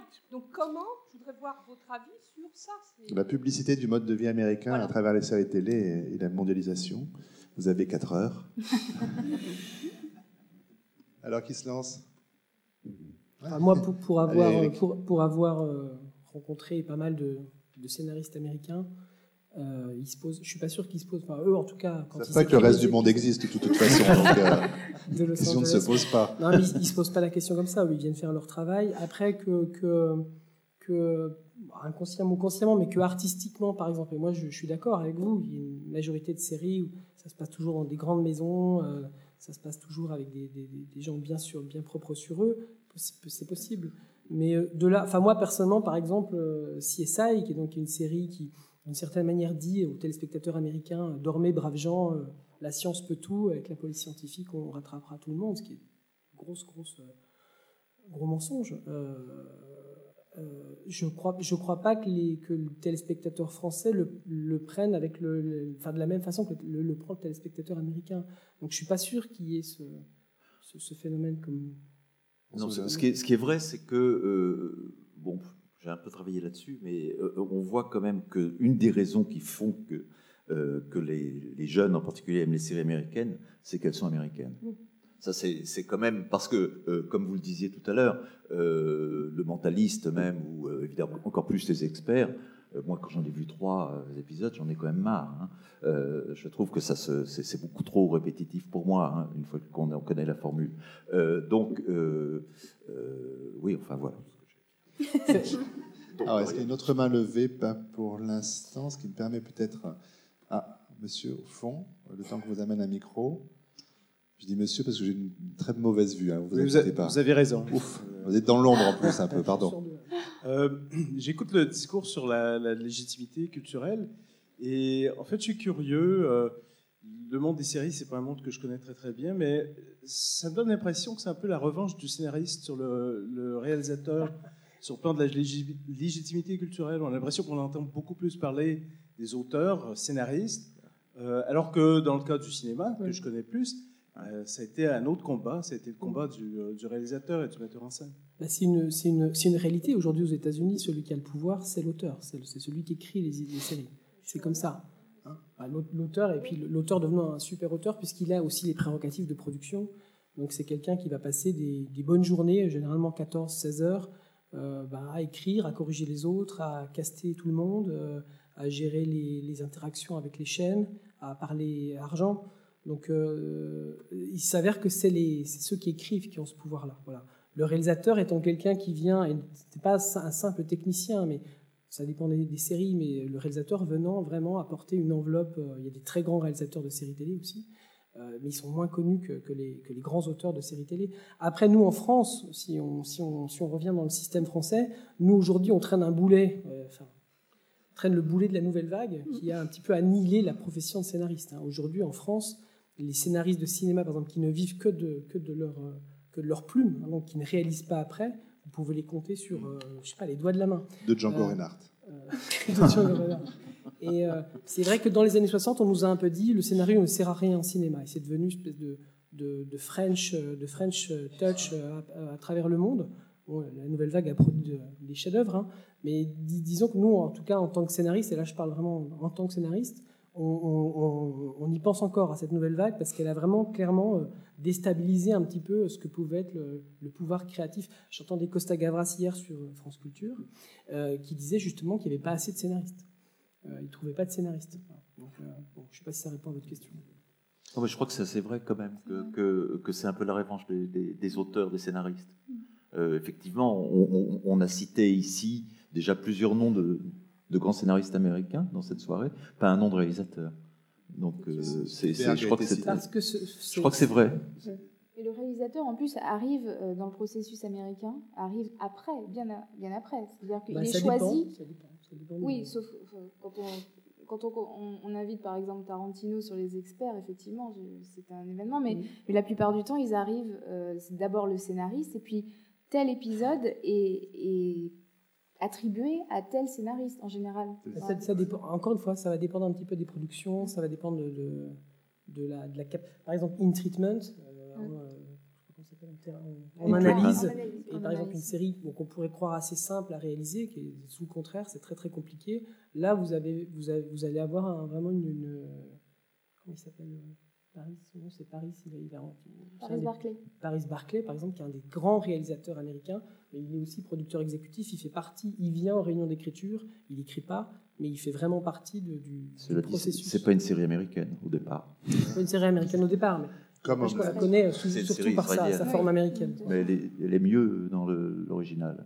Euh, la série israélienne est plus intéressant. Elles intéressante. sont différentes, mais là on pourrait faire euh, Hatoufim et Homeland. euh, on peut continuer ainsi Ouais. sur les, les- les origines euh, israéliennes des séries. Mais c'est une nouvelle mode. Est-ce qu'il y a une autre question Euh, Avant qu'une autre main ne se lève, je voulais peut-être euh, renverser la question de, euh, de Madame tout à l'heure euh, et dire au contraire, bah, oui, puisqu'on parle des, parlons des séries, euh, ne les comparons pas à autre chose ou faisons pas de la philo, mais euh, c'est une chose qu'on dit souvent, et je crois que c'est pas tout à fait faux, mais j'aimerais avoir votre avis. Si, on regarde et si on compare euh, 24 heures et Homeland, par exemple, on a quand même un, renseignement assez important sur euh, l'état de la psyché américaine, l'état d'un, voilà, d'une représentation collective entre euh, Jack Bauer et comment s'appelle-t-elle euh, Carrie Carrie Mathison.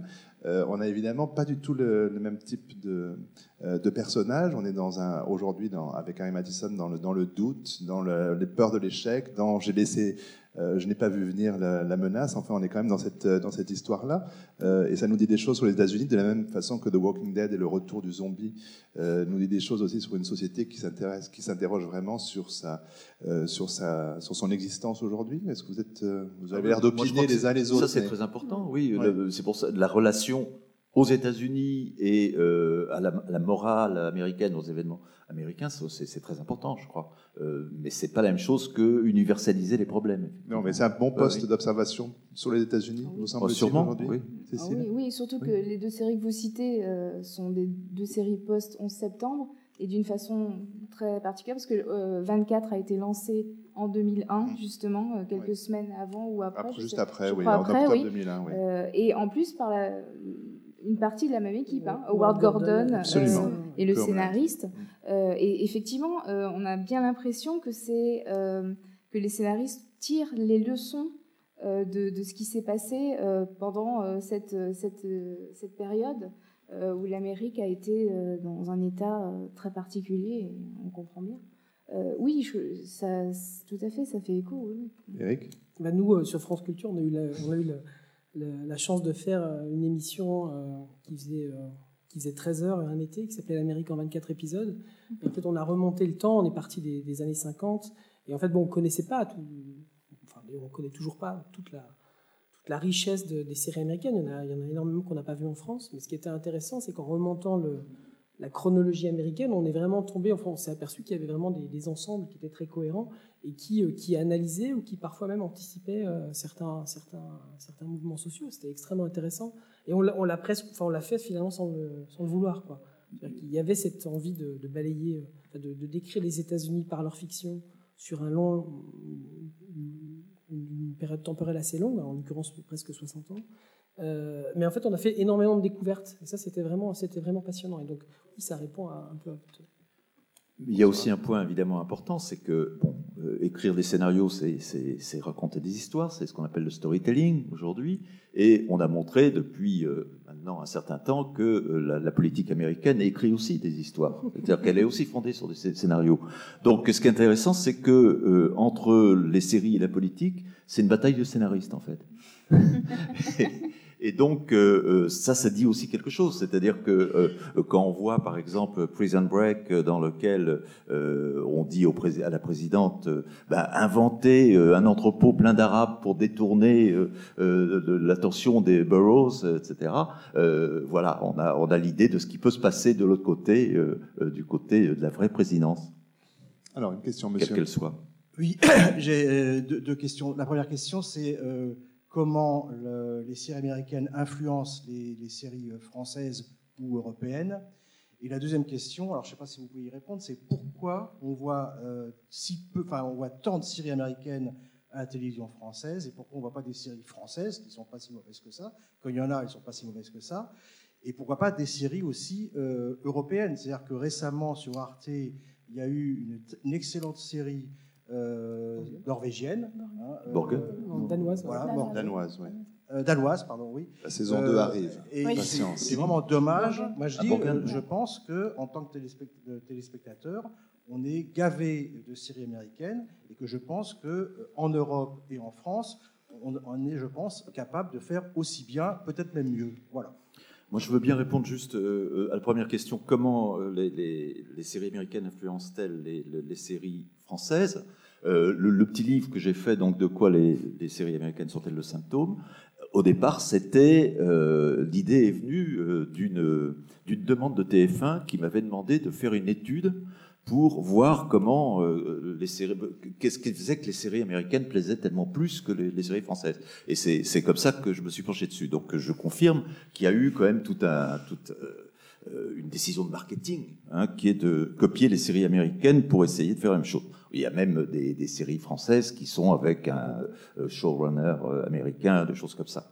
Euh, mais euh, par ailleurs, je suis d'accord avec vous. Je trouve que euh, il y a, ces derniers temps, il y a vraiment des séries européennes qui sont extrêmement intéressantes, que ce soit Borgen, Killing ou euh, ainsi soit-il euh, sur Arte, qui était quand même un univers tout à fait nouveau et tout à fait intéressant. Et, et je crois pas que euh, je, je l'ai pas assez, j'ai pas assez étudié ça, mais je, je vais le faire. Euh, je crois pas du tout que le mode de narration soit soit vraiment le même. Euh, Il y a, d'autres voies du récit que, les, séries américaines, ça j'en suis absolument euh, convaincu. Simplement, il faut quand même rappeler que tout à l'heure, euh, euh, on disait qu'une série coûte 2 millions de, dollars à produire en France, c'est euh, un million et demi d'euros, ou quelque chose comme ça, de faire un, épisode de, série. En acheter une, c'est entre 50 000 et 200 000 euros. Euh, donc, euh, pour une, pour, euh, on voit pas très bien l'intérêt, si vous voulez, pour une chaîne, euh, de, de programmer une, une, une série qui doit coûter extrêmement cher euh, et qui va faire euh, 10% de- de- de- de- d'audience, alors qu'elle peut acheter à, à 100 000 euros un épisode des experts ou à 200 000, je sais pas, euh, qui marchera de toute façon. Bah, l'intérêt, c'est- ouais, ouais. qu'au-delà de, au-delà de ça, en fait, les Américains, euh, ils ont aussi, quand vous allez dans un marché, si vous êtes un acheteur de chaîne et que vous allez dans un marché de programme, vous allez voir euh, si et ça, les experts, ils vous en proposent 300. Alors pour Ah oui. pour pour euh, ca- pour pour, euh, pour remplir une case, parce que c'est ça le problème, le problème du programmateur, c'est qu'il doit remplir ses cases, il doit avoir une une grille de programme. Et c'est vrai que les Américains là-dessus sont très forts. Personne au monde n'a leur puissance de feu, sauf si vous parlez peut-être de soap, donc de de séries fabriquées au kilomètre, ça les Anglais savent faire, les Indiens savent faire, les Brésiliens savent faire. Pour ce qui est de, et maintenant même les Eh Français. ben non, c'est la script-réalité qui fait Plus belle la vie passe, hein, passe le millième épisode, mais pour ce qui est des séries dures, les séries donc à plus d'un million de de- de- de- d'euros l'épisode, c'est vrai qu'il y a qu'eux qui savent euh, en fait euh, faire beaucoup de volume. Alors les, les Anglais essaient de le faire, ils le font un tout petit peu. Les Danois, moi je reviens d'un festival à Genève où la question du colloque c'était euh, l'ADN des séries européennes, donc il y avait des diffuseurs de toute l'Europe. Et les Danois, je, ils veulent faire de, de la masse, mais ils, veulent respecter une, certaine forme de narration. Ils feront jamais des saisons de plus de 10, 12 épisodes. Euh, The Killing, par exemple, il y en a eu 20, mais c'était un peu exceptionnel. Euh, chez les Américains, et d'ailleurs, je suis sûr que tout le monde dans cette salle a regardé une série américaine et s'est dit tiens, c'est marrant, c'est un peu la saison de trop, c'est un peu l'épisode de trop. Euh, il y a ce problème aux États-Unis, c'est qu'une fois qu'un studio s'est emparé d'une marque, il essaie de la. Il va la pousser jusqu'au bout. Donc c'est comme ça qu'X-Files, par exemple, fait 10 saisons alors qu'il aurait dû en faire, euh, à mon, ami- à mon avis, 6, 6 Oui, 7. six, sept. Euh, et c'est vrai pour beaucoup de, pour beaucoup de, de séries. Donc il y, a un aspect là qui est un aspect purement euh, industriel, qui n'a rien à voir. Après, pour d'autres raisons, aujourd'hui, euh, donc bien sûr, l'idée d'acheter un épisode euh, 100 000, euh, 100 000 euros, et puis en plus d'avoir le contenu, on a le contenu, on peut. Euh, euh, les, les, les- acteurs vont pas faire grève ou les acteurs vont pas faire euh, vont pas faire n'importe quoi, on va les retrouver dans la presse avec une image négative. Ça, c'est fait, l'épisode est tourné, on peut maîtriser la communication d'un CSI, quelque chose comme ça. Euh, tout, tout ça, c'est du pain béni pour, pour un diffuseur. Et on ça peut aussi. vendre le spectateur aux annonceurs parce que ce sera toujours à peu près le, le même public. Mmh, mmh, mmh. Et c'est ça qui est aussi fondamental, malheureusement, pour répondre à votre question. Et l'intérêt en France aussi, c'est vraiment un intérêt d'image, parce que c'est vraiment, c'est Canal+, euh, Pierre Lescure a souvent raconté que le modèle c'était HBO. Effectivement, si aujourd'hui on a Engrenage, Les Revenants qui arrivent, ou des séries comme ça, euh, elles ne sont pas rentables, elles sont rentables que si ça amène de l'abonné, ça amène de l'image, et l'interdiction de diffuser, alors maintenant il y a des 8, ça va changer, il y a Braco qui passe, mais l'interdiction de diffuser ces séries faites par Canal+, produites par Canal+, sur quelques chaînes que ce soit en France. Bon, maintenant ils sont rentrés dans la TNT, c'est une autre affaire, mais c'est vraiment là, le seul intérêt était du coup un intérêt euh, d'image. Je, ne- parle sous le contrôle d'Eric Vera aussi. hein, Oui, mais oui, vous non, mais confirmez. je, je- je valide. Vous validez, Et ce qui se passe aussi, c'est qu'on est dans une époque, on voit ça souvent avec, avec nos élèves au CEA, parce que ce sont futurs scénaristes, ils sont un petit peu inquiets. Et, et on vit aussi une période, ça fait 3-4 ans, où les Français vendent des concepts. Hein. Je sais pas, quelqu'un peut-être suit Modern Family. Modern Family, c'est, même s'ils sont écartés du concept, c'est, c'est fait pas ci, fait pas ça. Maison close, hein, j'ai vu un article dans la Variety il y a Mm. 3 jours. Le concept de Maison close vient d'être acheté par Mark Wahlberg, qui a produit justement In Et Treatment HBO. et HBO. Euh, donc on voit aussi que, que, que, le, que, le, que le modèle français, que les idées françaises. Enfin nous, quand on est dans des, dans des, dans des séminaires avec d'autres scénaristes, on fait pas de. On, fait bien sûr, on aimerait, avoir la puissance de feu d'un studio américain pour pouvoir faire des séries comme eux, mais en, tant que scénariste l'un à côté de l'autre, on fait absolument pas de complexe. On a, des idées comme eux. Simplement, on n'a pas l'outil pour, euh, pour les appliquer comme on voudrait, c'est tout. Euh,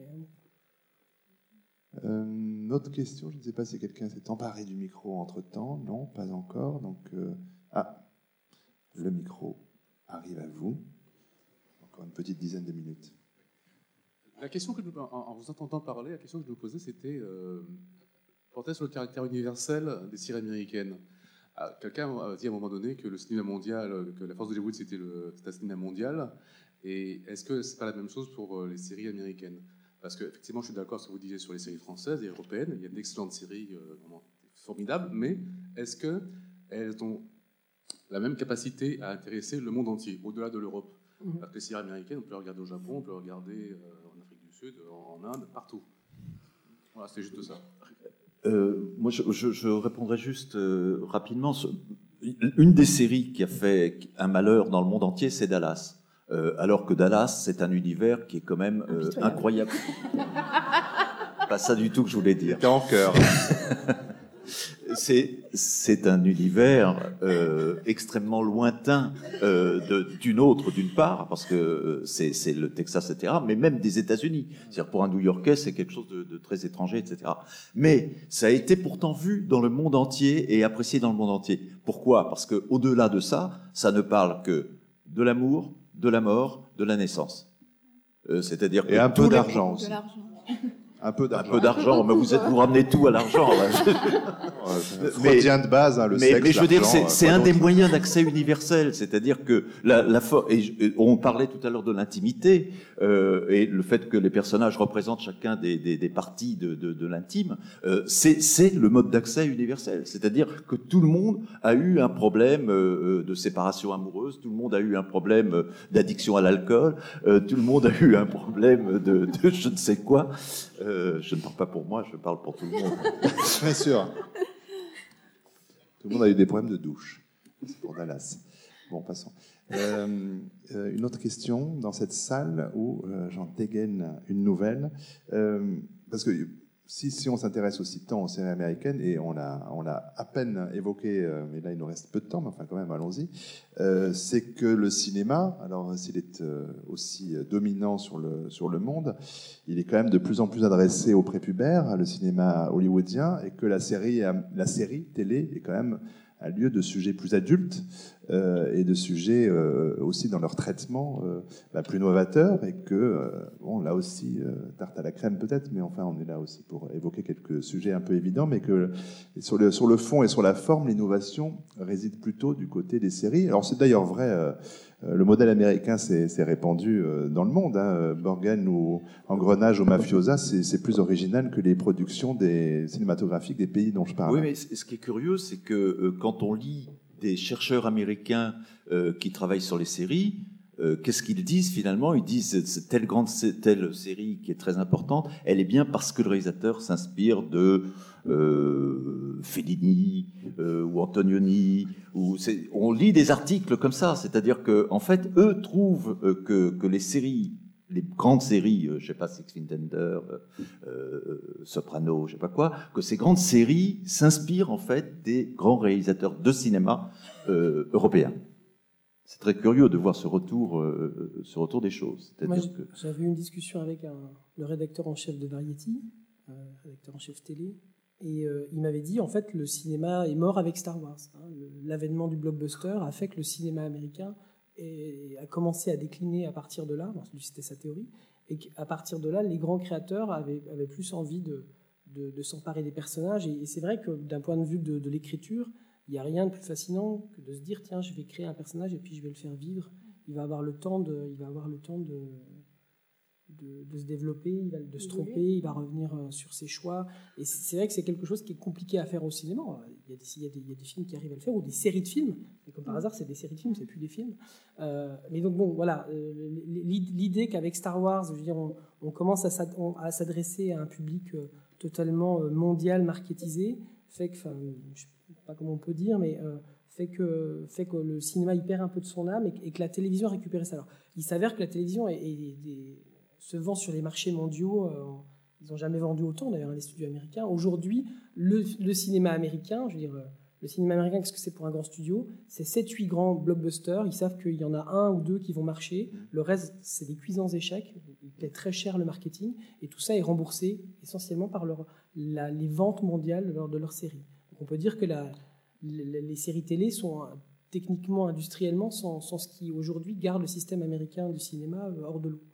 Mais on peut dire aussi un peu la même chose des séries, c'est-à-dire que sur les séries qu'on voit en Europe, il y en a quand même beaucoup qui ratent et qui, qui font, qui dépassent guère le pilote. Bien sûr, mais, Hein mais, le, mais le, le, le- le crash n'est pas de 300 ou 400 millions de dollars, ce qui est le cas quand. euh, non, mais parce que c'est ça les enjeux aujourd'hui. Pour un studio, sortir 3-4 films de, de 300-400 millions de dollars et se dire Il y en a un qui va faire un milliard, et puis le reste, on va, on va voir ce qu'on peut faire avec. C'est pas, pas forcément des échecs cuisants, mais dès que c'est pas un grand succès, c'est quasiment euh, déjà un manque à gagner pour le studio. Alors que les séries, les ventes, les ventes de séries sont. Là, je parle même pas des créations, je parle de toutes celles, les, ce qu'on appelle les franchises aux États-Unis, hein, comme une franchise d'une marque d'habits ou de, malheureusement de, ou McDo, euh, ces franchises, ben, elles, elles, assurent des, revenus, euh, des revenus et des revenus aux studios américains. C'est comme ça aussi que ça marche. Alors bien sûr, derrière tout ça, il y a des gens passionnés qui vous racontent des histoires, euh, qui trouvent des, personnages incroyables, mais tout ça, encore une fois, et moi je le dis à mes élèves, c'est pas un gros mot, hein, l'industrie, c'est une industrie. nous, on a vécu dans un artisanat de luxe très très longtemps, on est en train de comprendre que ça va être un peu fini, parce que en, Europe, le, cinéma et les industries télé ont été un peu tenues à bout de bras par l'État. Aujourd'hui, il n'y a pas un producteur français qui fait une série, une série française sans l'aide de l'État. Euh, aux États-Unis, c'est pas du tout le cas. Je veux dire, ils se débrouillent tout seuls. On est dans un, système concurrentiel dès les années 50. C'est ça aussi qui a, créé un, système où on n'a pas peur de dégainer des personnages incroyables. Enfin, et d'ailleurs, on est presque obligé de le faire parce qu'on est dans un, un monde concurrentiel. Euh, le monde, français, bon, maintenant il, s'est un peu cassé, on, a été longtemps sous un, un monde de plus de monopole, avec euh, des chaînes publiques qui, pouvaient avoir de bonnes idées, mais finalement ça menait pas loin, ça menait pas à, une banqueroute ou à l'arrêt de la chaîne. C'était concret. Et là aujourd'hui, avec le, la baisse des, des, des, subsides publics qui arrivent, on est en train de se dire on va peut-être aussi devoir faire des séries plus inventives. C'est peut-être un, un, mal pour un bien, je sais pas. Non, je, me demandais, c'était une question à Eric que j'aurais bien posée. Allez-y. Euh, c'est, euh, bon, j'ai enseigné moi le scénario il y a pas mal de temps à l'université, et euh, quand j'enseignais le scénario, tous mes élèves, de toute façon, ce qu'ils voulaient, c'est faire du Godard ou Antonioni. Est-ce qu'aujourd'hui, dans le conservatoire de scénario, les étudiants sont, acceptent de faire de la télévision? Bien sûr. Bien sûr. Bon, il y a quelques années encore, ce n'était pas le cas. Tout à fait. Moi, ça fait huit ans que j'enseigne au conservatoire quand je suis arrivé, d'ailleurs l'enseignement était plutôt un enseignement un petit peu, on marchait sur des œufs, parce qu'on avait peur de, de, braquer les et, les, et même les enseignants hein, qui venaient parler de télévision, mais finalement quand même avec leur culture cinéma. Et aujourd'hui, on est clairement dans une école qui forme, de toute façon, c'est son, enfin, la taxe professionnelle qui finance cette école, c'est une taxe professionnelle payée par les professionnels de la télévision. C'est TF1, c'est M6 qui finance cette école. Et aujourd'hui, on a vraiment des gens qui sont. Ça ne veut pas dire qu'il n'y en a pas qui travailleront dans le cinéma, tant mieux pour eux, ou, dans le documentaire, mais, mais, il, y a vraiment, il y a vraiment un esprit. Et, tout ça met du temps. Pour moi, c'est pratiquement au niveau d'une génération. Donc c'est pour ça que ça s'est enclenché il y a peut-être 10-15 ans et que c'est en train, en ce moment, d'arriver. Donc, euh, il faut une durée à tout, y compris à nos lundis du Grand Palais, qui se termine présentement en remerciant les quatre intervenants ce soir d'avoir participé. Merci beaucoup.